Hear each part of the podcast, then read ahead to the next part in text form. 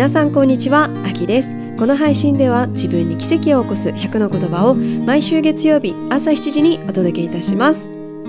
皆さんおはようございます。えっと早速なんですが、えー、一ついや二つ 一ついや二つにしましょうか。2つあの少しえー、っとえーと、告知をしてもよろしいでしょうか。あの一つは以前お話しさせていただいた前回のエピソードでお伝えさせていただいた出版前イベントが東京と大阪でありますということです。10月1日東京では、えー、12時からえー、大阪では6時からあります。東京では、えー、ノタライフデザインさんという、えー、カフェがあるんですが、えー、最寄りの駅は外苑駅の3番出口から徒歩5分になってます。表参道駅からは、えー、A の2出口から徒歩10分になってます。ぜひいらしてください。出版前イベント兼、えー、オフ会初のオフ会ですね。になってます。ちょっとね私の滞在時間が1時間だけになっちゃいますので、えー、12時から1時の間に、えー、来てくださったらあの一緒にもしよければお写真なりあのお話なりできたらなと思ってます。でそしてその後はすぐに大阪に戻って大阪の方でイベントがあります。大阪は夜の6時ディナーになってますのでそちらの方で、えー、出版前イベントと、えー、オフ会をさせていただきます。で大阪の場所は、えー、大阪江坂の駅8番出口から徒歩6分になってます、え場所はええっとボラーレさんです。発酵レストランの発酵イタリアンレストランのボラーレさんになってます。お会いできるの楽しみにしてます。これが、えー、一つ前回もお伝えさせていただいたものなんですけどもう一つですね。あの、実は、えー、今月のこっちの方が実は最初なんですね。今月の9月24日日曜日、えー、アベノハルカスさんで、えー、イベントがございましてえっとねちょっと待ってくださいよ。え、っとこれはビープルさんだったかな？へえごめんなさい。私ちゃんと覚えてないね。そうそうビープルさん。ビープルフェスっていうあのえー、フェスがあるんですけどビープルさんってもう全てが、えー、環境にいいもの、まあ、オーガニックのものだったり、えー、エシカルなものを販売されてるお店なんですけどビープルさんってあのフェスをねされていて定期的に。でえー、前回阪神百貨店阪急百貨店などでもあったりするんですが今回はアベノハルカスさんであってであ前回は阪神百貨店あちょっと阪神百貨店ちょ阪急百貨店どっちでしたかね。もういつも私混乱しちゃいます。阪神さん阪急さん。すいません。ですが、えっとね、基本的には関東の方であのビープルフェスはされていらっしゃるんですけど前回が初めてだったんですかね。関西でされたのが。でそれで、えーと、今回は、えー、アベノハルカスさんの方であるんですけど、えっと、今回ですねえー、このポッドキャストの中でもお話しさせていただいてるスコビーさんあるじゃないですか。もう皆さん知ってくださってますか？昆布茶のスコビーさんなんですが、えー、先日、えー、えー、っとね8月の2日8月2日満月の日にスコビーさんより、えー、私おはがあきオリジナルのマインドフルネスのボトルを販売開始させていただきました。であのあこちら私のインスタグラムのトップのリンクからも購入いただけますのでぜひよかったら飲んでみてください。秘密の漢字も印字されてますのでよかったらそちらも見てみてください。でねこのスコビーさんが、えー、アベノハルカスで行われるビープルフェスにも出展されるんですが、えー、期間は9月21日から26日なんですがこの間の、えー、日曜日9月24日なので2週間後1週間後来週ちょっともう日程わからなくなっちゃいましたがあのなんせあれですね9月 9月24日日曜日にアベノハルカスさんのこのスコビーさんにえっと私ちょっとお邪魔させていただきたいなと思ってます。でそちらにもあの私のマインドフルネスのボトルを置かせていただきますのであの店頭の方でもし直接買ってくださる方にお渡しできたら嬉しいなと思いますのであのよかったらスコビーさんのインスタグラムの方もえー、チェックしてみてください。ここのこのエピソードの概要にも貼っておきますね。ぜひ見て見てみてください。そして手に取ってみてください。では今日は早速なんですが100の言葉に行きましょうか。自分に奇跡を起こす言葉に行きましょうか。では今日の自分に奇跡を起こす言葉です。ねえ神様私はどうしてこんな目に遭うの？なぜ助けてくれないの？と思ったとしたらあなたはあなたの望む人生に一番近づいてる時である。人生には生きるのが辛くなるほど苦しい時があるかもしれない。涙が枯れるほど泣き続ける日があるかもしれない。しかしこんなどん底の時こそ人は本当の意味で神の領域の近くにいるものです。人はどん底に陥ると潜在的な力が引き出されます。通常ではありえないほど未来に力を与えます。人生とはそのように作られているのです。はい。このエピソードでも私のインスタグラムでもずっとずっとお伝えしてることなんですけど人生ってシンプルじゃないですよね。人生って複雑ですよね。悲しい時も苦しい時もあれば嬉しくて幸せでもうずっと笑顔でいれそうっていうような日があったと思えばまたどうしようって負のスパイラルにはまっちゃうような時ってありますよね。人生って本当に生きるのが本当に辛くなるほど苦しい時もあって涙が枯れるぐらい泣き続ける日もあるんですけどでもねでもね覚えていてほしいんです。この時ってねすっごくすっごく潜在的な力が引き出されるんです。これねえー、一つルールがあるんですけどここでお伝えしますね。このそんな状況になった時どん底の状態に陥った時潜在的な力が引き出される人と引き出されない人がいるんです。これどんな違いか分かりますか？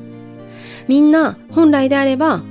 潜在的な力が引き出されるんです。で通常ではありえないほどの力を未来に与えてくれるんです。本来であればね。でもこれじゃあどんな人にそういうことが起きるのかっていうとこのどん底の時どん底の時こそこの今の状況から何を学べるかどういう感情を経験できるかっていうのを知ることができる人なんです。そこに対して目を背けたりその物事に対して責任転換したり否定したり許せなかったり受け入れられなかったりそうするとこの力ってすごくすごく弱くなってしまうんです。本来あるものなのに。だからね今ねこれ聞いてくださってる方で本当に辛い経験を今まさにされてる方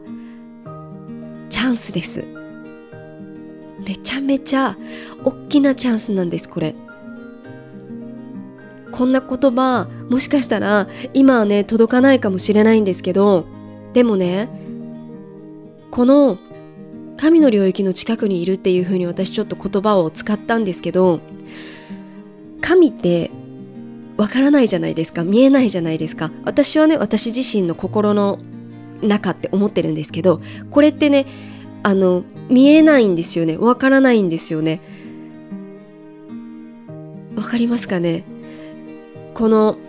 言葉にできない領域もうあの神聖すぎて言葉というものに表せれない領域なんですけどそこの近くにいるんです。でもその近くにいる時にその潜在的な力を発揮する引き出される方法っていうのはやっぱりそこには感謝とか愛とか調和なんですよね。そこに対して恨みとか妬み許せないとか受け入れられないっていうその感情ってどうしても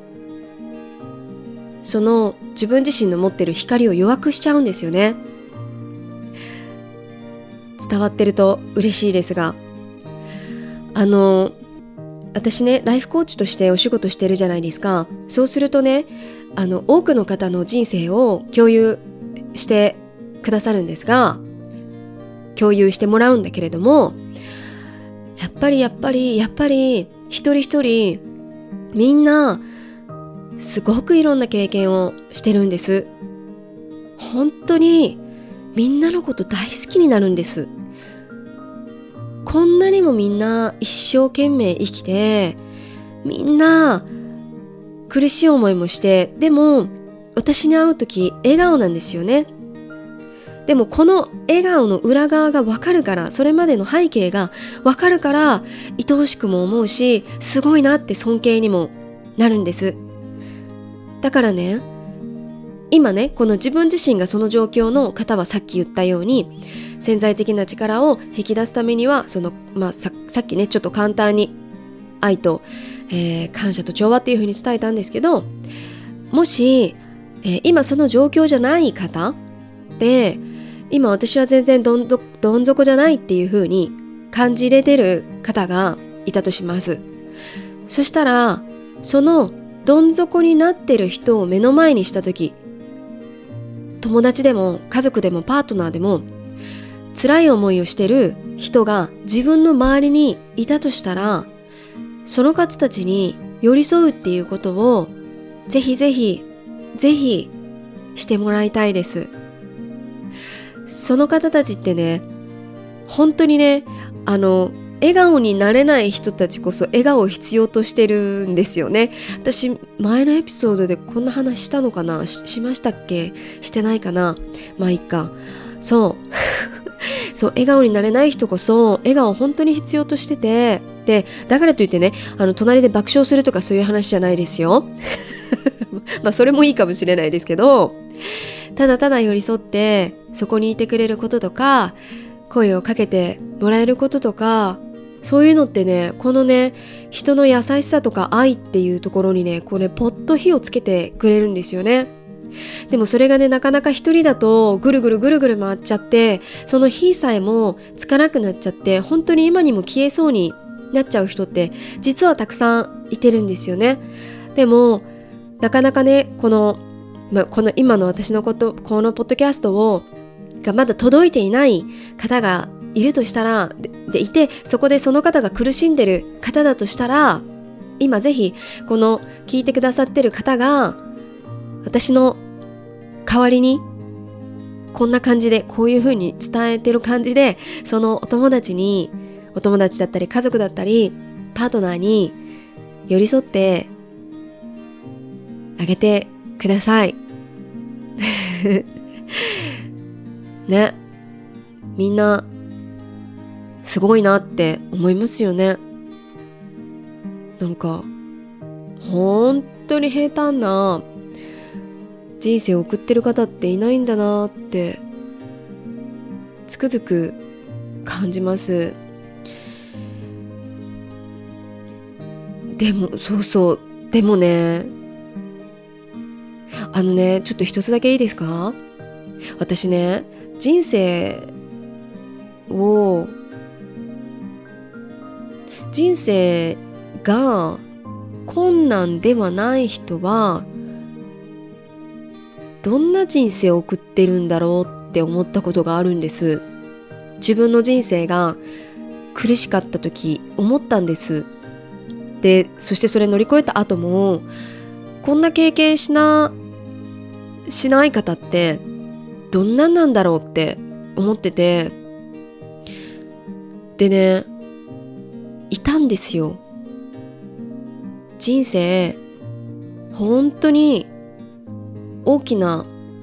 衝撃や物事の葛藤もなく生きてきた人が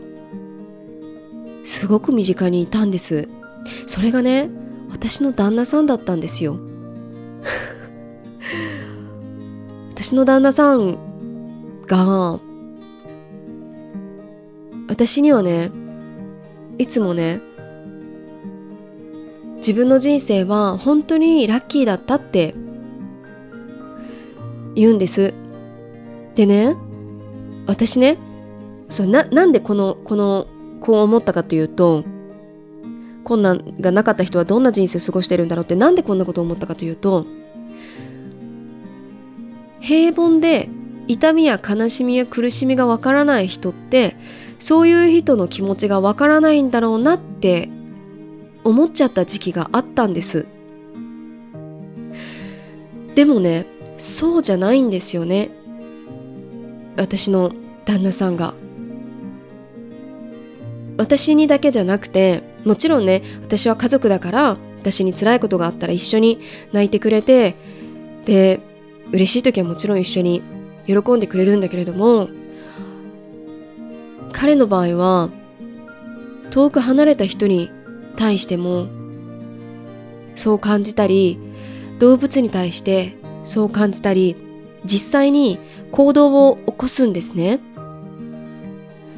寄り添うという行動を起こすんです。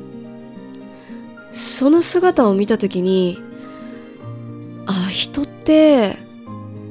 私が思ってるだけのこの枠じゃないんだなって思ったんですよね。人ってすごいなって感じたんです。そう。だからねなんかこの優しさって自分の内側からでも生むことができるんだなって思いましたで私のように本当に辛い経験をしたりね人生諦めようと思ったことのあるけこと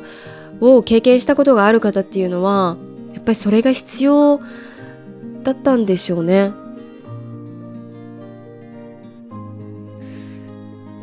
それをはるかに上回る課題をなんか自分に与えられたような気がしました。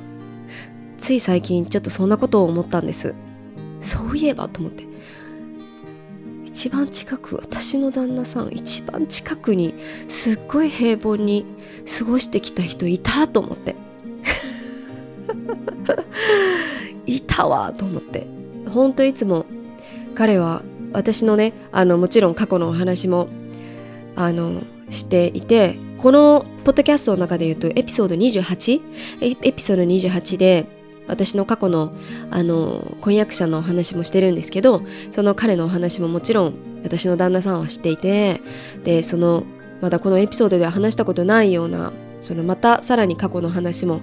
全部ね親子関係だったりそういったことを彼と話す機会が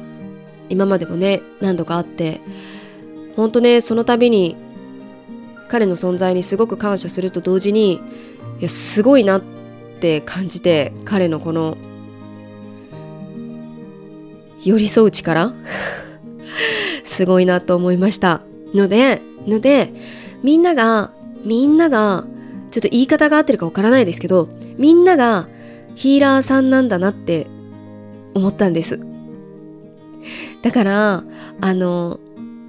今どん底にいる方はもしよかったら私をヒーラーに使ってください。このポッドキャストを使ってで直接あの全然インスタグラムの方でダイレクトメッセージをねいただいても全然大丈夫ですしでそして今どん底ではないすごく自分は乗り越えれたって感じて感じれる方がいらっしゃったら是非あのヒーラーになって人を癒すような存在に一人一人がなってもらえたら身近なね方たちにほんの小さな幸せとか喜びとかそういったものを与えれるんじゃないかなと思いました。そういったものが伝染していくといいなと思いました。そんな感じでございます。ではでは今日の自分に奇跡を起こす言葉でした。いつも聞いてくださってありがとうございます。ご縁に感謝いたします。生きとし生けるものすべての命が尊重される日に愛を込めて秋でした。バイ。